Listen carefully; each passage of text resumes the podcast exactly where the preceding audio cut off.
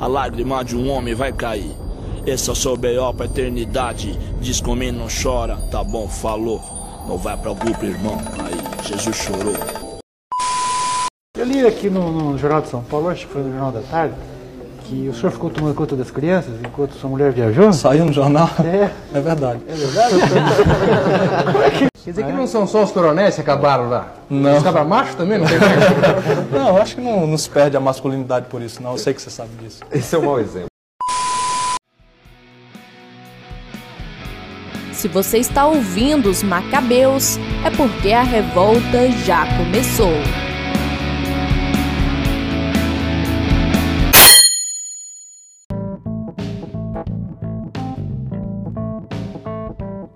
Olá, meu nome é Carlos Dias e eu me desenvolvo e evoluo com meu pai. Olá, meu nome é Felipe Souza e quando eu crescer, eu quero ser igual ou melhor que meu pai. Olá, meu nome é Gabriel Jorge e minha grande referência de homem depois de Jesus é o Naruto. Eu sou Matheus Jacinto e eu já troquei de mal com Deus por causa do meu pai. E é isso, gente. Chegamos ao 31º episódio do Macabeus. E hoje nós instalamos o Clube do Bolinha aqui no, aqui no, nosso, no nosso podcast. As meninas estão fora. E seguindo o episódio, o último episódio que foi sobre. Não foi sobre femini- feminilidade, foi mais os direitos femininos, mas tá junto. Direitos femininos. Exatamente, mas foi junto com. É, um- é um complemento ao episódio que a gente fez lá atrás sobre esse tema. Se não me engano, foi o 21 ou 22. Nós vamos tratar sobre masculinidade. Que tem as suas diferenças na hora de tratar. Mas primeiro vamos com uma leitura específica sobre.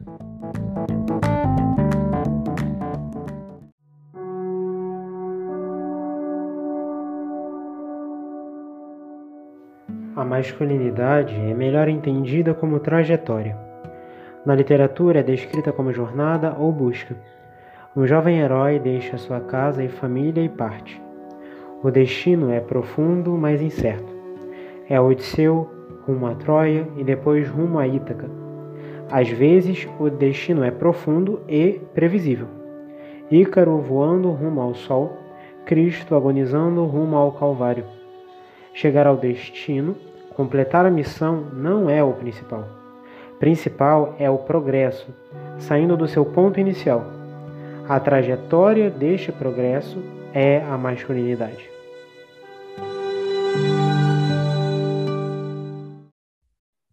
Eu acho que a grande diferença na hora de você tratar sobre masculinidade e tratar sobre feminilidade, além do óbvio, é que feminilidade hoje, principalmente no meio católico, que é com quem a gente está falando, é um mercado que vende um arquétipo de feminilidade que anula outros. É, vende um arquétipo pronto que vem de um ideal de dona de casa, que não é nem muito dona de casa daqui brasileira, é uma, é uma visão muito americana, uma visão que tem um, um recorte de raça, um recorte de classe, que não é nem católico. É interessante a gente se perguntar de onde vem a origem dessa questão do, do homem canalha ser tão valorizado, né? Porque não é um, uma visão que deveria ser valorizada, assim, eu não consigo mesmo entender o, como ela consegue ser valorizada dentro do, de uma sociedade em teoria cristã como a nossa, né? Que em teoria tem raízes católicas. Isso é muito muito curioso para mim. Como que a gente chega nesse nível de ver, enfim, a gente, como você mesmo disse, né, Matheus? É, essa coisa não vem, não foi ontem que começou. A gente vem vendo é, esse esse modelo de masculinidade que até se transformou, mas não deixou de ser de ser errado em nenhum momento. É, e ao meu ver, assim, pelo que eu observo, a gente fala pessoas falam muito sobre destruição da família hoje em dia. E eu acho que o mau conceito da masculinidade, na verdade, é quem é o principal disruptor da desestruturação que a gente observa nas famílias do Brasil hoje em dia. É muito comum a gente ver famílias de- desestruturadas. Eu vejo meus amigos ao meu redor e é parece às vezes que é mais comum a gente ver pais divorciados do que pais juntos. Isso acho que impacta muito na, na nossa sociedade e, enfim, tem muito a ver com essa. Muitas vezes, não só por causa disso, né? Mas muitas vezes o homem que que reproduz essa coisa de, da agressão à mulher, do desrespeito mesmo, né, da infidelidade. Isso tudo que são coisas que fazem parte do imaginário da masculinidade, é, eu acho que ele tem grande influência na, enfraquecimento da instituição do, de uma família estruturada aqui no Brasil. Não, com certeza, com certeza. É, é esse negócio do pai de, da família divorciada, dos pais divorciados, isso é mais comum que os pais juntos. Quando, quando meus pais se separaram, eu tinha 11 anos de idade, e uma das. Eu nem lembro o contexto que meu pai teve esse tipo de conversa comigo, mas é, ele falou que isso não ia ter problema, porque a coordenadora da escola falou com ele que mais da metade dos pais dos alunos eram divorciados. Então isso não é um problema, eu não, não, não, era especial por causa disso, coisa parecida. E é realmente muito estranho como que virou comum. E por que que tá virando comum? É, é, é essa é a grande pergunta. Por que, que a família disruptiva é a regra? Eu penso que vem muito do fato de que a referência de homem importa muito ao homem. Ele aprende a ser homem com alguém ou com vários, dependendo do contexto dele, porque muitas vezes uh, o pai não é uma figura presente e ele aprende a ser na rua junto com outras pessoas que não tiveram pais muito afetivos ou que às vezes nem tiveram e acabam por reproduzir essa figura do homem que é cheio de si e parece incapaz de se amar e se doar. Mas para iniciar esse podcast, muito dentro, aproveitando esse tema que já, já entrou de carrinho no tema de família, eu queria partilhar, queria que vocês partilhassem, a gente conversasse um pouco aqui sobre as referências masculinas que a gente teve na vida. Sobre a minha vida, quem me, quem me conhece, eu acho que eu já comentei aqui, ou não, não lembro, mas eu, minha família inteira é de um estado, né, de Pernambuco, e mas eu sou do Rio de Janeiro. Eu cresci, fui nasci, cresci no Rio de Janeiro com meu pai e minha mãe. Meu pai e minha mãe foram para o Rio de Janeiro no final do, do século XX, né, 99, 2000, foram para o Rio de Janeiro. E acabei nascendo em 2002, cresci lá. Né, eu vim aqui, de vez em quando, eu vim em Pernambuco visitar minha família, tanto de parte de pai, tanto de parte de mãe. É, vinha para cá. Né, mas eu nunca fui muito próximo da minha família, porque era distante. Né? Minha família era meu pai, minha mãe, de sangue é, próximos. Eu tive um tio é, que ele era primo do meu pai, que morava no Rio de Janeiro há mais bastante tempo, né?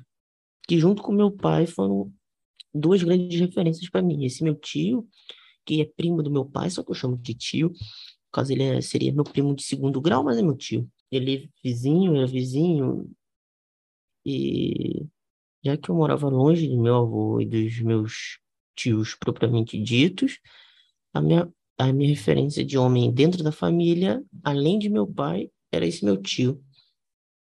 O meu pai, que foi saiu daqui de Pernambuco para ir trabalhar no Sudeste, como muitas pessoas, sei lá, na história de Pernambuco, né? Saí daqui, fui para Tocantins, foi uh, ah, para o Rio de Janeiro, para Brasília, para São Paulo. Né? Todo mundo conhece alguém. Se você é do Nordeste está ouvindo, com certeza você conhece alguém também que saiu do, é, do Nordeste e foi para um desses estados ou para outros que eu falei. Então, por eu ter crescido longe da minha família em geral, as pessoas próximas de mim, é, da minha família propriamente dita, meu pai e esse meu tio. Foram grandes foram, não são grandes referentes, os dois, os dois estão vivos. Né? Eu moro aqui em Pernambuco com meu pai e minha mãe, vim morar aqui tem seis anos, e é isso. E, e além disso, também tem um tio, que esse já é falecido, que ele foi morar no Rio de Janeiro comigo, que ele é irmão da minha mãe. Ele foi morar lá no Rio de Janeiro quando eu era pequeno, lá para 2009, 2008, ficou lá uns dois, três anos e sempre foi, foi sempre foi uma pessoa muito boa para mim. Já tem um ano, um ano e alguns meses que ele faleceu, mas a referência masculina de pessoa, de uma pessoa boa, gentil, é meu, meu pai e esse meu tio, que é tio propriamente dito, e esse outro tio, que é primo segundo grau, né? que foram os que eu tive mais contato durante a vida. Cara, como eu disse no próprio início do episódio, né? Eu acho que a minha principal referência, eu acho não, tenho certeza, foi mesmo meu pai. É engraçado dizer isso, porque ao mesmo tempo que eu digo isso, é... meu pai foi uma pessoa presente, foi não, ainda é, né? uma pessoa presente, só que ele também sempre foi uma pessoa que trabalhou muito. Isso, obviamente, não é um defeito, mas ao mesmo tempo você sente, às vezes você pensa que muitas vezes eu não não via tanto ele, né? Às vezes eu passava alguns, sei lá, talvez dias sem ver ele, porque, enfim, eu dormia, ele não estava em casa, acordava, ele já, já foi para trabalho. Quando era mais novo, ele tinha alguns problemas com bebidas, nunca chegou a ser algo muito, assim, né? Algo que, graças a Deus, nada chegou a. Muitas vezes a gente sabe, né, que o álcool está relacionado à agressão. Meu pai nunca foi assim, e só era um pouco inconveniente quando chegava em casa depois de ter bebido demais. Mas também não era uma coisa que, que representava um grande problema. Mas, no geral, é, a principal referência masculina que eu tive foi ele. É, até hoje é, né? Assim, por fora, eu tive um primo que acabava cuidando de mim de vez em quando, justamente porque minha mãe e meu pai estavam trabalhando durante o dia, quando eu era menor. É, e também tive um tio que morava com a gente. De vez em quando estava presente, mas no geral meu pai foi, foi a grande referência. É, eu acho que assim, a partir da adolescência eu fui começando a perceber, tomar mais consciência do quão importante era a figura do meu pai. É, e quanto eu queria, eu estava de certa forma me afastando dela e quanto isso para mim era uma coisa que eu não queria é, eu fui começando a rever algumas atitudes minhas, é, no sentido de, sabe, de não assumir responsabilidades. Eu acho que ele sempre foi uma pessoa que realmente assumiu responsabilidade sobre a família, de prover, enfim. Minha mãe sempre trabalhou também, né? É, minha mãe também é uma grande referência que eu tenho para mim, como pessoa, mas como de masculinidade é ele. E eu estava fugindo um pouco disso. Eu acho que eles sempre é, bateram tanto no, no peito da, da, responsabilidade que eu faltou uma certa iniciativa para mim, né, de começar a me tornar adulto por mim próprio aos poucos. E foi um processo tardio, enfim. É uma longa história, tem até participação da minha atual namorada nesse processo de, de eu me tocar, como eu estava me afastando do, do referencial do meu pai, mas a grande referência foi ele. Eu tive um pai ele presente ao longo da minha infância, mas ele é uma pessoa também que trabalhava muito. E ele trabalhou em vários empregos, é uma pessoa que dá, que dá muito valor ao trabalho, se vira bastante. Mas no momento que eu nasci, é, ele começou a trabalhar muito com companhias aéreas. É, ele não era piloto, mas ele trabalhava com carga. Ele foi calgando, conseguiu fazer uma faculdade tarde, foi trabalhando em logística, e esse trabalho acabava deixando ele um pouco longe de casa. Até ele começar a trabalhar em casa, ele foi uns 9, 10 anos que ele, abri, ele tentou abrir uma empresa própria de, de logística, ele passava muito tempo trabalhando na Varig, ou trabalhando na TAM. E a minha principal referência afetiva acabou sendo a minha mãe. Meu pai, afetivamente, por mais que eu tivesse a, a visão dele como, como referência, como, como um herói, como pai, como um pai normal, afetivamente a gente nunca foi muito próximo.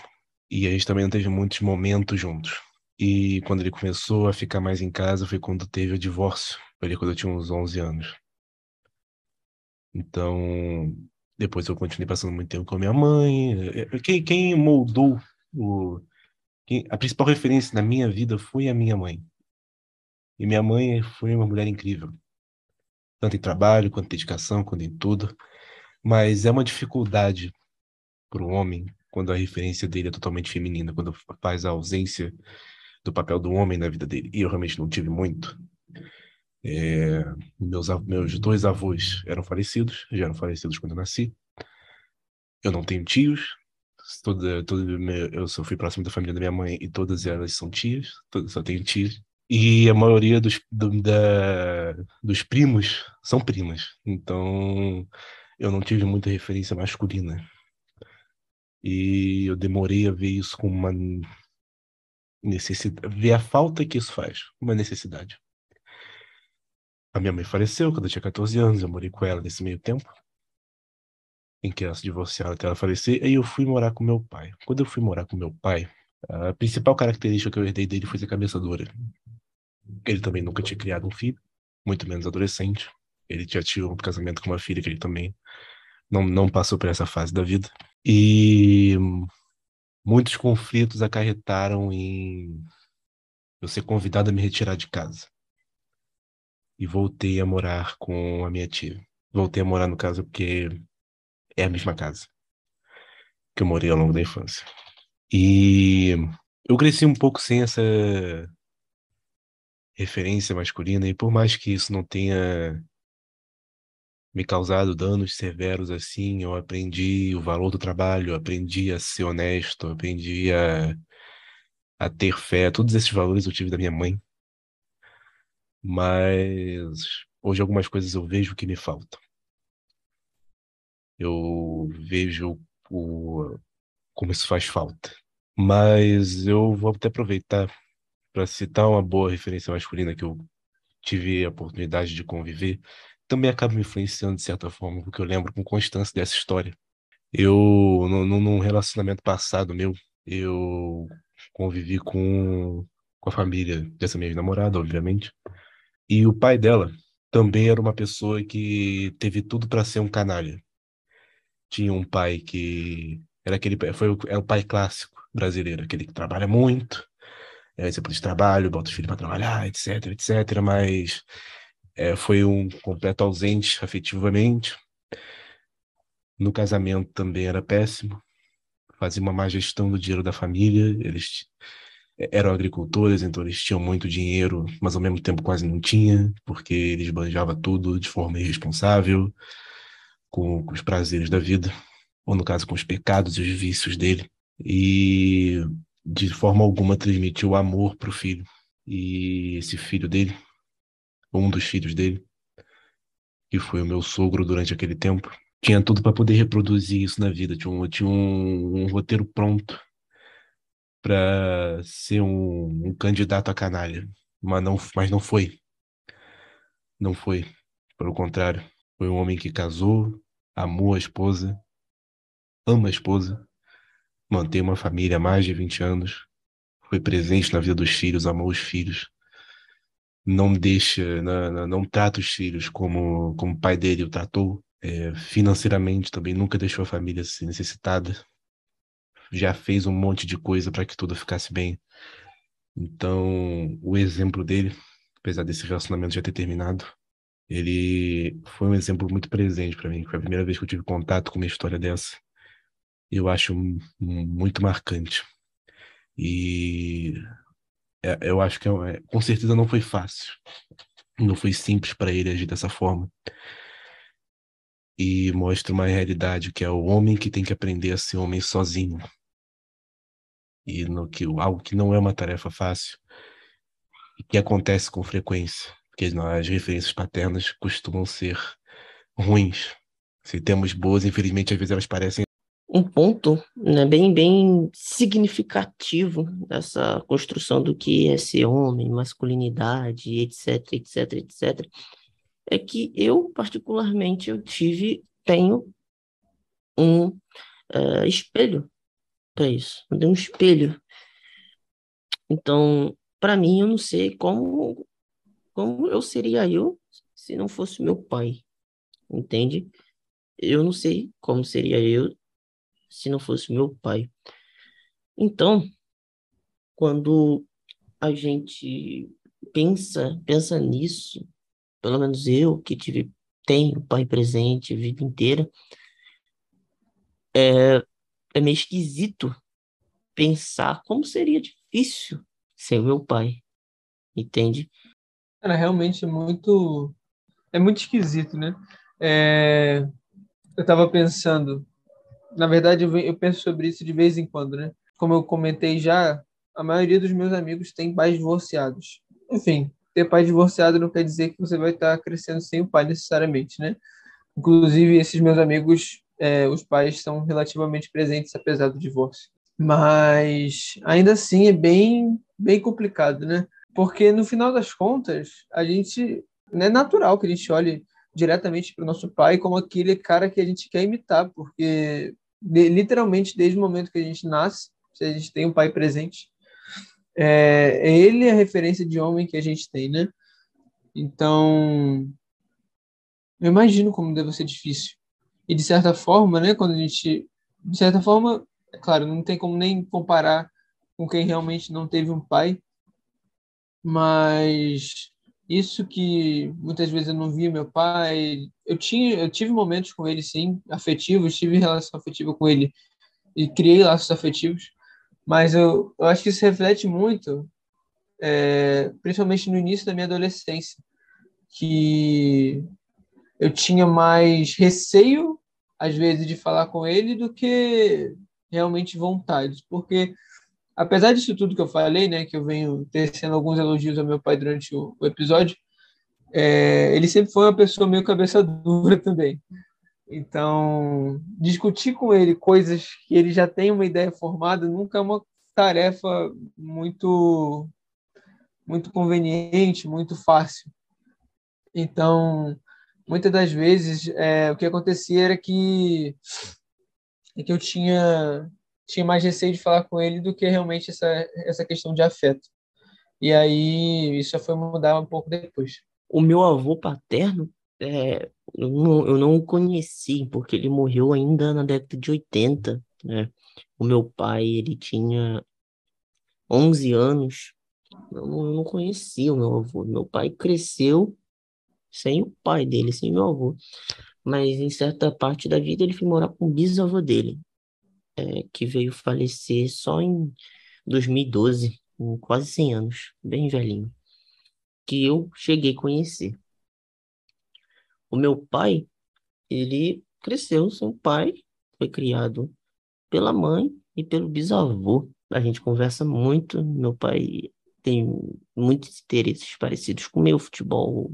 No caso, eu, eu que tenho interesses parecidos, né? Uhum. Fute, é, futebol, é, meu gosto musical foi muito apresentado pelo meu pai. É, e sempre ele me apoiou em todas as, as coisas. Né? Quando eu era mais, uh, mais novo, com meus 11, 12, 13 anos assim, eu era meio chateado, né? Porque eu não me dava muito bem uh, na escola com alguns assuntos, tal. Eu falava, eu sou burro, não sei o quê. Meu pai, não, você não é burro. Você é preguiçoso. Eu era preguiçoso mesmo. E quando estava saindo do ensino médio, quando eu resolvi fazer história, teve um tempo que eu fiquei desanimado, falando, ah, por que, que eu vou estudar história? Não vou conseguir nada na vida com isso. Aí. É verdade. Mas ele, mas ele foi. mas ele foi. Falou, cara, se você acha que é bom, faça. Estou aqui para te É, apoiar meu, meu momento. pai também me disse isso. Ele disse isso pra mim também. tá ligado? Então, eu, eu agradeço muito, né? A ausência do meu avô na vida do meu pai, acredito que não interferiu negativamente na, na minha criação, na- em parte dele. Acredito que, na verdade, só fez ele ser um pai melhor ainda, porque ele quis ser o pai que ele, infelizmente, não teve. Teve só por pouca parte da vida dele, né? Até seus 11, 12 anos. Então, todas as vezes que eu consigo alguma coisa, consigo realizar um, um projetinho pequeno, que seja, uma das primeiras pessoas que eu aviso é meu pai. Eu mando mensagem para minha mãe, meu pai, caso eu não esteja em casa, e falo, né? Eu lembro, mês passado, né? O seu resultado num concurso, fui falar com meu pai, pô, meu pai só faltou soltar fogos, sabe? É, é legal você falar disso, né, sobre, sobre o gosto que você tem, que parece com o do seu pai, assim. É, foi legal você falar porque eu me lembrei de que o meu gosto pela leitura, eu gosto demais de ler, e assim, meu gosto pela leitura se deu exatamente por conta do meu pai, assim. É, Meu pai e minha mãe não gostam de ler muito, assim. Minha mãe pra, praticamente não pega um livro para ler. E meu pai também não tinha esse hábito, mas assim, como uma, uma boa família de classe média, né? Eles olharam para mim e pensaram: ah, essa criança ela tem que estudar para crescer na vida. E começaram a me encher de livros e assim, começaram a me incutir o gosto pela leitura, assim. Eu lembro que meu pai ele ele desligava a televisão quando, quando eu estava assistindo alguma coisa, sentava comigo e falava: oh, agora a gente vai ler um livro. E eu lembro que eu comecei a ler foi Harry Potter, mas não gostei muito, apesar de eu gostar demais do filme. Inclusive, meu pai me levou para ver o Harry Potter porque ele sabia que tinha uma série de livros relacionada a isso. Então, ele queria que eu assistisse os filmes para me interessar em ler os livros. Então, eu não gostei, mas eu lembro que ele me deu as Crônicas de Narnia para ler com sete anos. Eu fiquei apaixonado. Eu adoro livros até hoje por conta disso. Eu lembro que a gente lia junto, né? Aí ele comprou aquele volume com os sete livros. Então, eu li um pouquinho e depois ele lia um tanto. E a gente ia conversando o que achava de cada parte. Acabou que eu, te, se não me engano, eu terminei até mais cedo que ele. Eu li os sete livros antes. E uma, uma coisa assim que me impactou muito na minha infância, assim, a gente conversando sobre o último livro do de Narnia, né, que é a última batalha. E ele falando que gostou tanto que chorou quando leu, quando terminou de ler. E assim, isso ficou impactante porque eu tinha sete ou oito anos, eu falei, caramba, meu pai chora. Tipo, chorou por causa de um livro, sabe? E realmente a cena final é muito bonita, né? Termina com eles no, no céu e tudo. E aí isso, isso dá até um gancho para a importância do masculino na literatura, para a importância do mito do masculino, né? Porque a, a construção do homem também em todas as culturas se dá também por você se espelhar num mito. É, todas as culturas têm um herói. E Narnia é recheado de heróis, de masculinos também, né? Tem o Diggory, tem o Príncipe Caspian, tem o Pedro, que é o grande rei, tem os animais também, e os animais são todos animais machos. Então, é interessante perceber como é, o masculino tem sempre essa figura de trajetória, de sair de si em busca de uma aventura, e como nas crianças e nos jovens esse ideal do masculino é sempre incutido por meio, além da figura paterna, é sempre incutido por meio dos mitos, né? Realmente é muito importante essa ter essas figuras masculinas de como como heróis. É na nossa cultura, para que até influencie a gente uh, a sermos bons homens.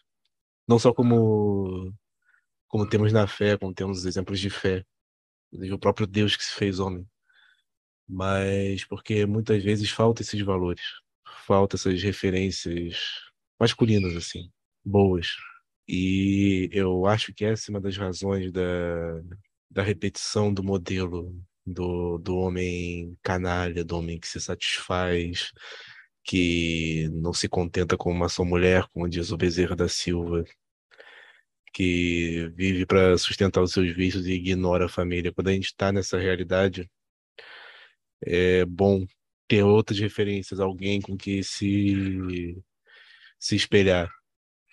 E como não, não, nós não somos um país de uma cultura muito vasta, a gente acaba às vezes não, não tendo muita essa influência boa para retirar as pessoas. Às vezes acontece pela conversão, às vezes uma melhora de vida encontrando em Cristo, um exemplo, mas muita gente acaba não tendo essa graça e acaba se tornando vítimas de terem pais que reproduzem todos os defeitos que normalmente a, a rua, o mundo exalta como, como qualidade de um homem. É, acho que até o Bezerra da Silva é um ótimo exemplo, que ele fala da, as características do, do bom malandro, que acaba sendo a figura do homem. Nós, nós somos todos cariocas aqui, então usar o, a referência de, do, do malandro da rua mesmo, que é o cara que não é. Não Eu sou fluminense. Você é carioca da Clara, para de ser chato. É... Não, mano, você é São Paulo. É... Oi? Ah! Não, é verdade. São... Isso é um detalhe muito bom, né? Eu sou um, É, assim, é eu que sou um tá- fluminense, filho de pernambucano que torce pro São Paulo. É Exatamente, absurdo. você fez tudo errado na vida. Essa referência do. É, é o cara que, que vive na rua. É, O cara, o cara nunca liga pra família. É, acaba sendo um cara que vive. Que, que gasta o seu dinheiro com si mesmo. É o cara cheio de si. É É, que é, é viciado em. É viciado em viver e colecionar momentos. é viciado em viver. É isso que o homem é ensinado a ser. Um cara que vai viver apesar dele ter que casar, apesar dele ter uma família. Isso não faz a menor diferença. É ba- ba- E quando- basicamente isso. Não que meu pai. E é, quando, pô, e quando se fala em, em viver, é viciado em viver, é, é viver à margem daquilo que ele se comprometeu. né? À Exatamente, margem da família. é. Exata- Exatamente, exatamente. De Isso é tudo que ele uma- jurou no altar. Nunca tive um pai que fosse assim, que fosse esse cara que viveu na rua, não. é- é- Meu pai até foi, né? Ele até foi, antes, é, antes da na jornada de vida dele, ele teve uma vida muito, muito agitada. É, quando eu nasci, ele era evangélico, então ele sossegou, sossegou um pouco.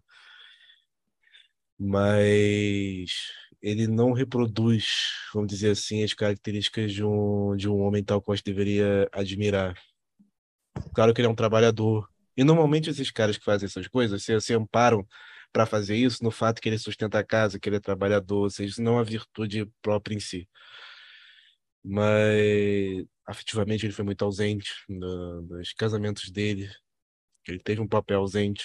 E que isso não é o fim do mundo. Eu dei o próprio exemplo de um cara que teve o pai ruim, mas conseguiu ser um homem bom, se fazer um homem bom. Já tá na casa, já tá lá, já tá quase nos 50 anos lá, já. E certamente viveu uma boa vida e vai ter o que apresentar diante de Deus.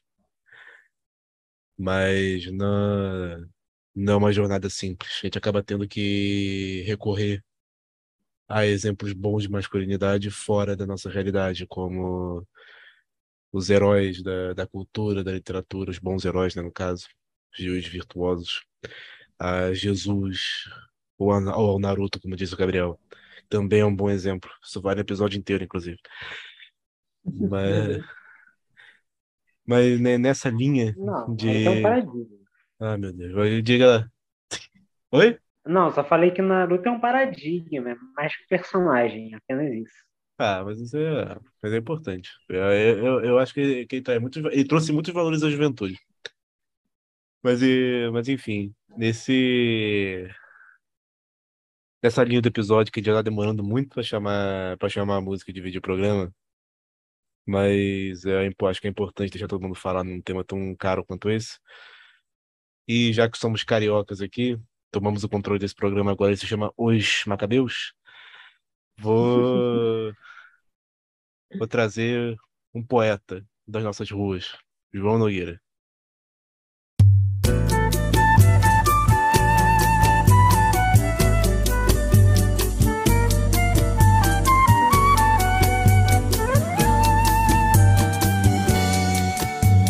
Nascido no subúrbio nos melhores dias.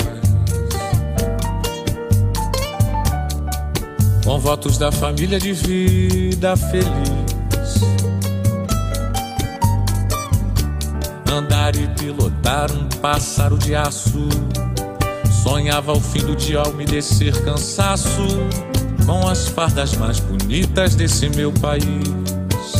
O pai anel no dedo e dedo na viola.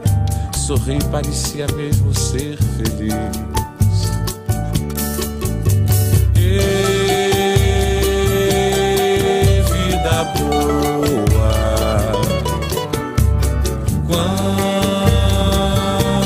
Quanto tempo faz que felicidade e que vontade de tocar viola de verdade de fazer canções como as que fez meu pai. E de fazer canções como as que fez meu pai. E de fazer canções como as que fez meu pai.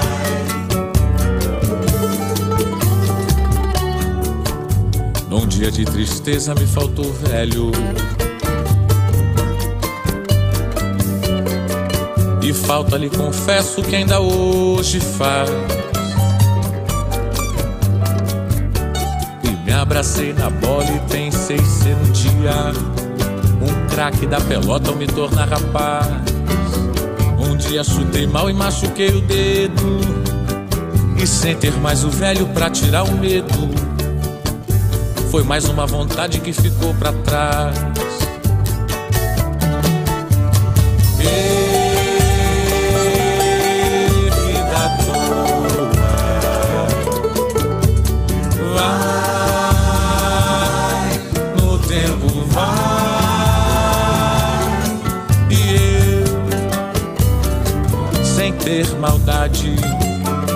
Na inocência de criança de tão pouca idade, troquei de mal com Deus por me levar meu pai.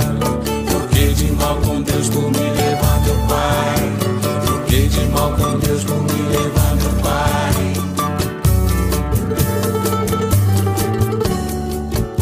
E assim crescendo eu fui me criando sozinho. Aprendendo na rua, na escola e no lar. Um dia eu me tornei o bambambam bam, bam da esquina. Em toda brincadeira, em briga, em namorar. Até que um dia eu tive que largar o estudo e trabalhar na rua sustentando tudo. Assim, sem perceber, eu era adulto já.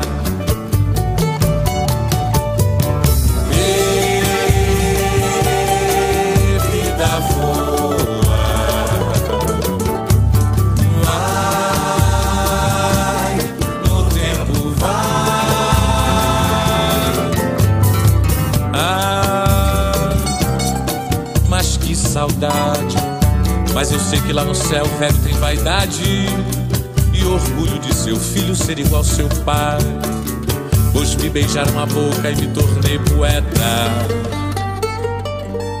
Mas tão habituado com o adverso, eu temo se um dia me machuca o verso. E o meu medo maior o espelho se quebrar.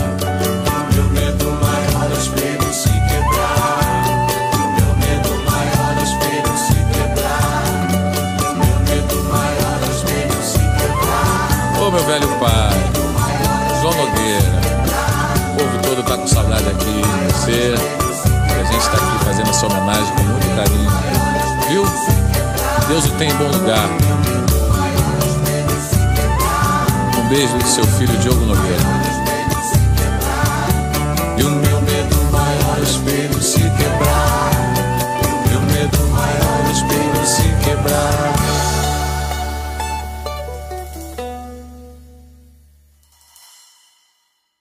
Esse samba do João Nogueira, eu coloquei a versão do Diogo Nogueira, que é o filho dele, até para deixar a mensagem um pouco mais forte. É uma das três músicas oficiais de Dia dos Pais no Brasil, junto com Naquela Mesa, do Nelson Gonçalves, e o pai, do Fábio Júnior. Meu pai toca no violão dele todo dia dos pais, inclusive. Meu avô também é... não faleceu tão cedo, mas faleceu cedo, foi antes de eu nascer. Meu pai estava na casa dos 20 dele. E para mim ela passa a mensagem desse primeiro bloco do programa de como é importante pro, pro garoto, pro menino, a referência masculina, a figura paterna. Quando você é criança, tem o seu pai presente, é aquilo que a gente falou, seu pai costuma ser o primeiro exemplo de tudo, ele é o herói. E acho que a primeira estrofe mostra isso muito bem, da forma que ele enxerga o pai, da forma que ele relata o pai. Só que o pai dele vai cedo, e ele perde essa referência. E no momento que ele precisa ter força de vontade, precisa ter dureza, coragem para seguir em frente, que é quando ele quebra o dedo e cria aquela insegurança, ele não tem o pai para ensinar ele isso. E coragem, é, resiliência, é, que é a palavra mais na moda hoje, que acho que transmite melhor, é uma coisa que o pai ensina.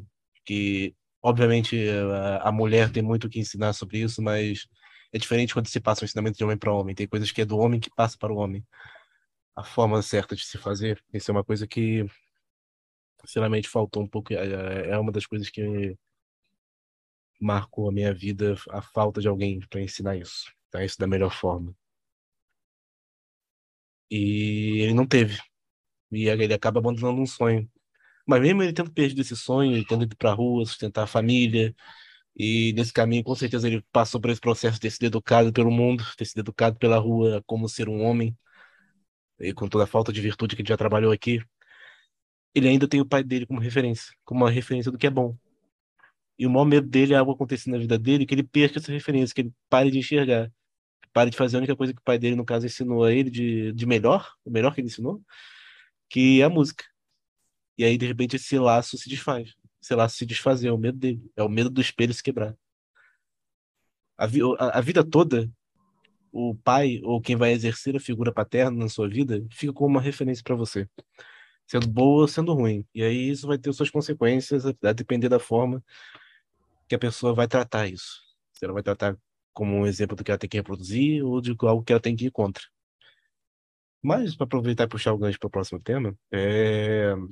eu acho interessante na, na cultura, na, na, nossa produção cultural, eu acho que a produção cultural só reflete o país, a cultura só reflete o que o país vê, não é nenhuma grande armação cultural, de marxismo cultural, sei lá. É, quando o pai não é babaca, quando o pai não é ausente, ele é retratado como um grande parceirão, mas nunca muito como um exemplo de vida, não. Não é pai cristão, não é o cara que ensina as virtudes. E, não, não, não, nunca vai aparecer nessas músicas, até mesmo no pai, é, do Fábio Júnior, que é a música que tenta passar, acho que chega mais perto disso. Ele é, é uma relação muito complicada, tanto do filho com ele, quanto do pai com o resto da família, com a mãe. Como um exemplo de homem, tal como Deus pede, como, como Cristo pede, como a fé pede. E como é que a gente pode como é que a gente pode desenvolver isso? Como é que é o homem segundo o coração de Deus? Como é que é a verdadeira masculinidade contornando todos esses defeitos? Cara, eu acho que nesse tema a gente não pode deixar de, de apontar para Jesus Cristo, né? É, com certeza a nossa primeira referência deve ser nossa primeira referência não só como como masculinidade, mas como pessoa mesmo, né? E aí, dentro desse, desse escopo, a gente vê. É simples. A gente olha para os homens que a gente tem ao nosso redor. Será que eles. O quanto eles parecem com Jesus Cristo? E a gente vê o tamanho do nosso problema, né? É... Eu acho que, que nesse sentido a gente tem que viver uma vida de fato cristã, né? Viver uma vida realmente buscando as virtudes, é, já é um grande primeiro passo para viver como um homem segundo a fé, segundo o, o que Deus pede da gente. É, e aí a gente consegue naturalmente enxergar, né, que isso não passa em nenhum momento por ser bruto ou mal educado ou de alguma forma ser rude, mas ao mesmo tempo e ao mesmo tempo a gente consegue enxergar que nada disso é sinônimo de ser firme, que é uma das uma das características que um que um homem deve ter, né? É a capacidade de ser firme quando ele precisa ser. Nada nada disso tem a ver com ser firme necessariamente, porque a gente vê Jesus Cristo sendo firme e ao mesmo tempo sem ser bruto, sem ser uma pessoa que é insensível, né? Desse, é, é, é insensível. É, isso de é, ser firme, de fazer o que tem que fazer, acho que é justamente a virtude da prudência. Se confunde prudência com, com temerosidade. O cara que pensa muito antes de fazer algo, mas a prudência é justamente o contrário. É o cara que ele sabe o que ele tem que fazer na hora que ele tem que fazer e faz. E acontece um oposto na, nesse negócio de do homem ser firme, que ele acaba sendo insensível. Essa marca do, do pai que chora, que o, o Gabriel falou, essa, você perceber que seu pai chora. Meu pai trabalhava na TAM quando teve o acidente aéreo lá de São Paulo, em 2008. Também foi a primeira vez que eu vi o meu pai chorar. É, foi uma cena que me marcou muito também. Eu pensei, caramba, meu pai chora. Mas isso não deveria ser um, uma coisa tão espantosa porque a, a, insensibilidade não é uma marca do homem, não deveria ser uma marca do homem, acaba por ser porque o homem é ensinado a ser insensível, a não ligar para essas coisas. E por isso o suicídio entre homens é 90% para 10% para mulher, né? porque o homem ele é ensinado a não lidar com, com si mesmo, quando o cristianismo é lidar com si mesmo e ser melhor. É, crescer em virtude, crescer em santidade. O homem ele, ele parece ser ensinado a não lidar com isso e ficar sustentando a si mesmo os vícios os seus grandes defeitos, é, ser viciado em viver, como o Carlos colocou também.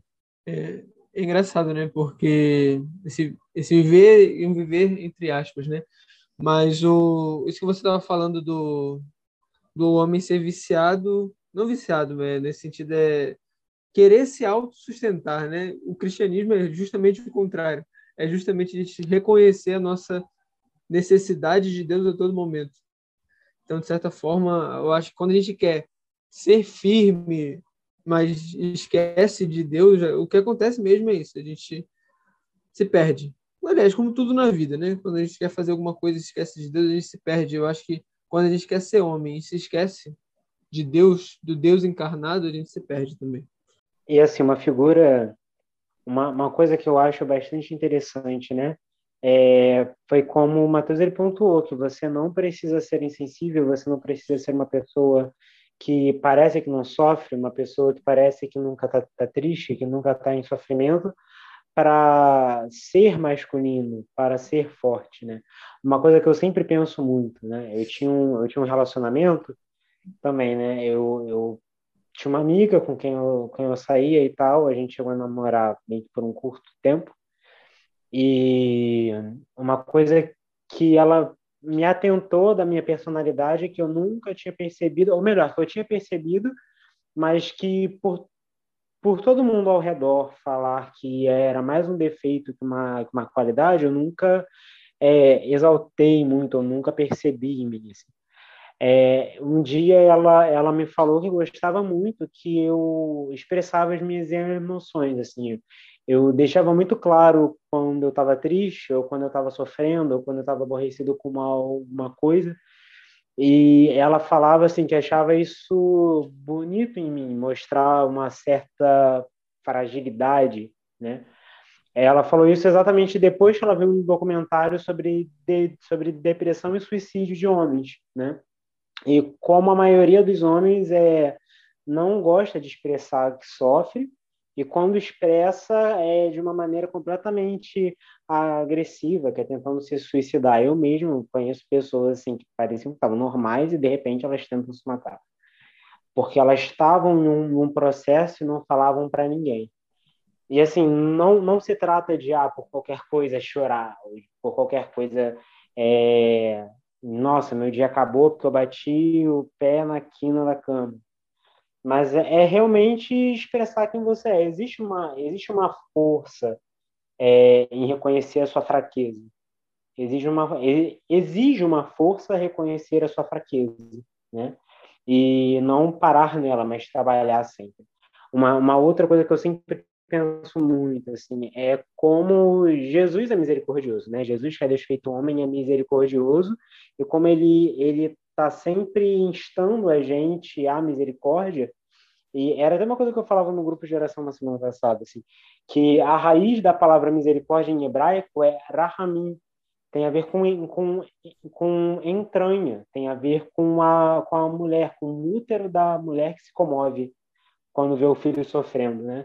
E Jesus, que é sempre, que é homem, é plenamente homem, e é homem nas qualidades, nas virtudes mais perfeitamente possível, se identifica com uma qualidade que o, que o judeu, que o semita vê como feminina e nos manda ter essa qualidade também, levar essa qualidade ao mais alto grau, né?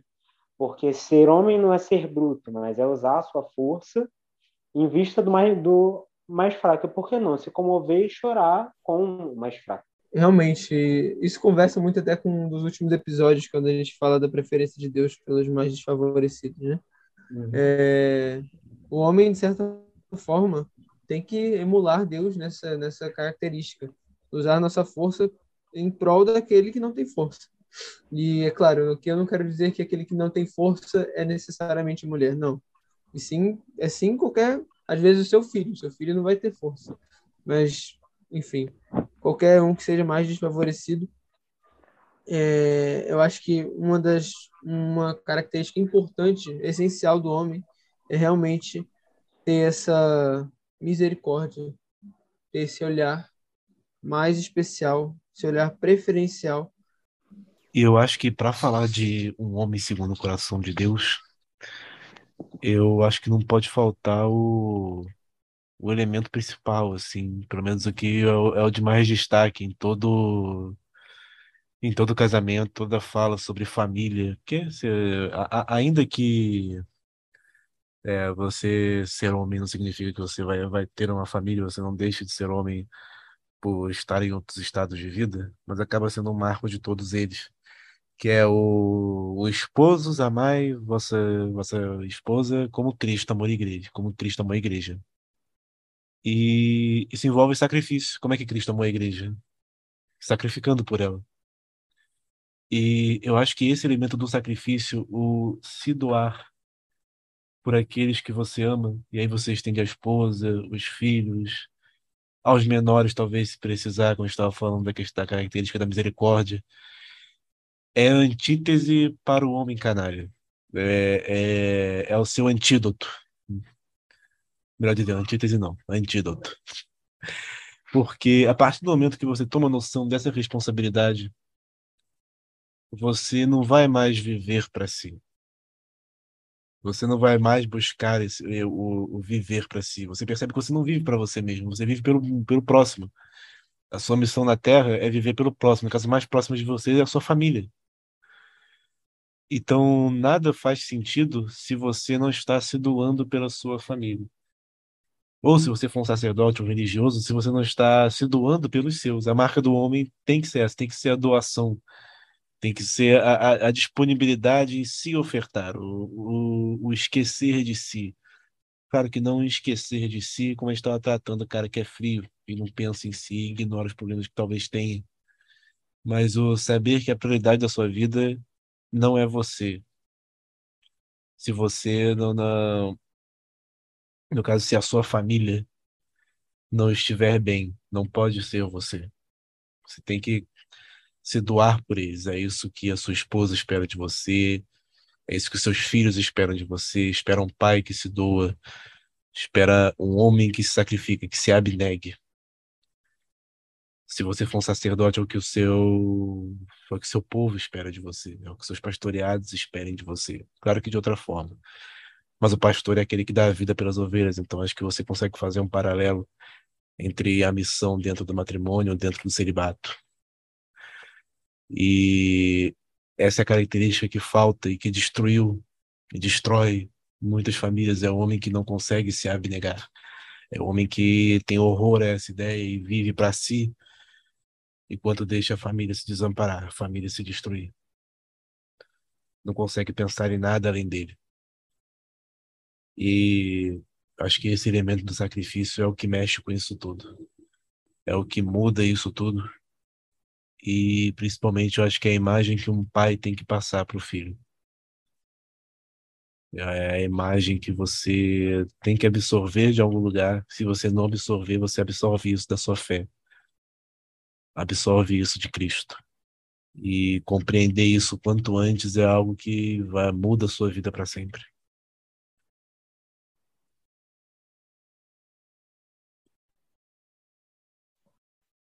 Cara, Apenas concordo plenamente, sem tirar nem pôr. É, final das contas, é, o sacrifício é uma, é uma constante, acaba sendo uma constante dentro da, da vida, das vidas no geral, mas o, o homem realmente é convidado a, a ter essa doação maior. E é impressionante como a gente o, o retrato que a gente tem do homem hoje, até mesmo do, do cidadão dito conservador e pró-família, etc, etc, para não entrar muito em polêmica, é justamente essa.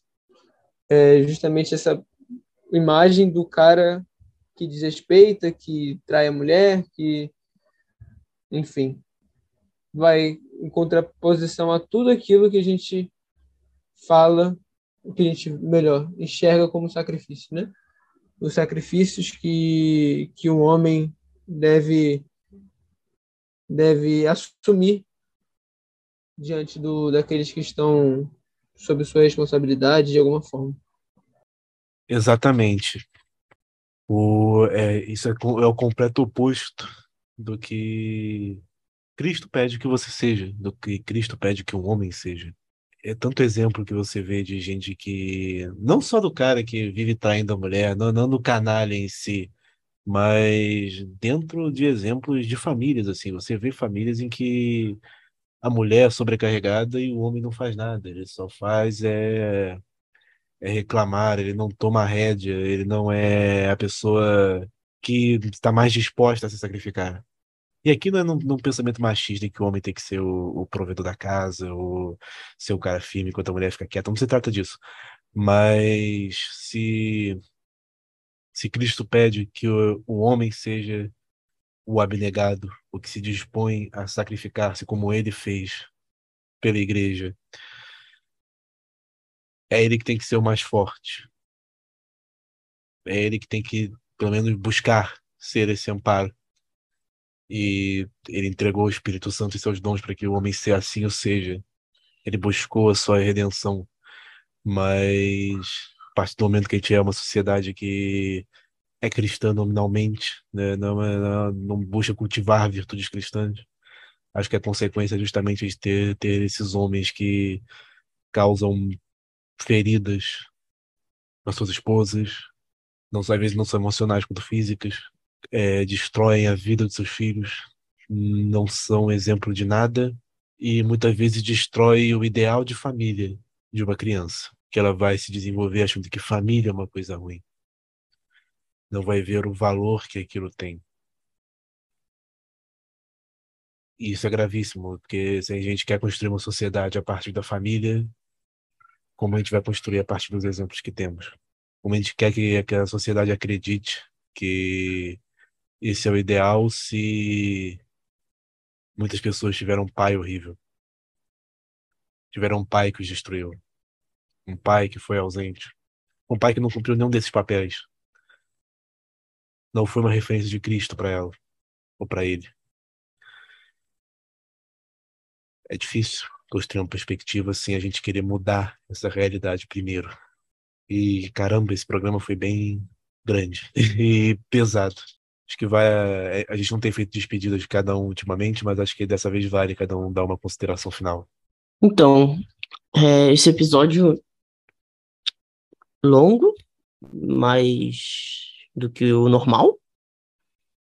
Um tema bem importante. Ahn, na verdade, todo episódio eu falo com um tema importante. Mas, como o Matheus disse, de certa maneira pesado. Pesado. Eu espero que você que escutou tenha, tenha gostado. Se você queira compartilhar, quiser compartilhar um pouco é, da sua visão sobre isso, pode mandar aí no na direct do, do Instagram. Fique à vontade, nosso direct é Fique. sempre aberto a ouvir vocês. Isso é muito importante. A gente não fala isso, mas é verdade. É isso, gente. Um abraço até a próxima semana. Um episódio bem legal, né? Meu primeiro episódio. É, de certa forma pesado, mas como o Carlos sempre diz, um assunto bem importante. É, ele não está errado, né? Acaba que todos os assuntos que a gente trata aqui são assuntos bem importantes. Assuntos que, que devem ser falados. E é isso, acho que o que fica é essa necessidade de olhar para si. Olhar para dentro de si e refletir sobre que homem a gente está sendo, né? E buscar referências de masculinidade realmente que realmente integrem para gente e não só mais do mesmo, enfim. É, nesse sentido, eu acho que é importante a gente repensar sobre o que nós vem, vem que nós consumimos nesse sentido. É, também gostei muito do meu debut, da minha estreia aqui, ainda mais por ser um tema que eu, que eu reflito muito, assim, porque de fato é um tema pesado para a gente perceber que nós somos uma sociedade doente por isso, né? Falta a referência do masculino, isso nos adoece. Isso adoece a gente enquanto homem, enquanto jovens, enquanto família, enquanto sociedade. E o que fica para mim é que nós realmente precisamos fazer essa trajetória do masculino, né? É, se amparando no grande exemplo de Cristo, que é o homem perfeito na sua plenitude, buscando o exemplo dos santos, buscando o exemplo dos grandes mitos da literatura passado e de hoje, né? É fazer essa trajetória em vista do sacrifício, né? Do sacrifício pelo outro.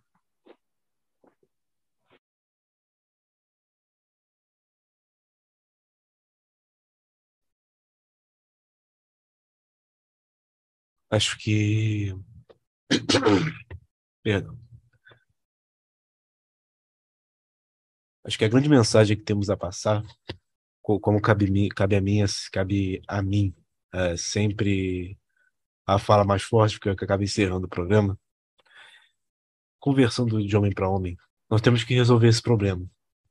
O nome do episódio é Masculinidade Nossa Geração, porque nós somos uma geração que somos, acho que somos a geração que mais olha para si para tentar ver os seus problemas.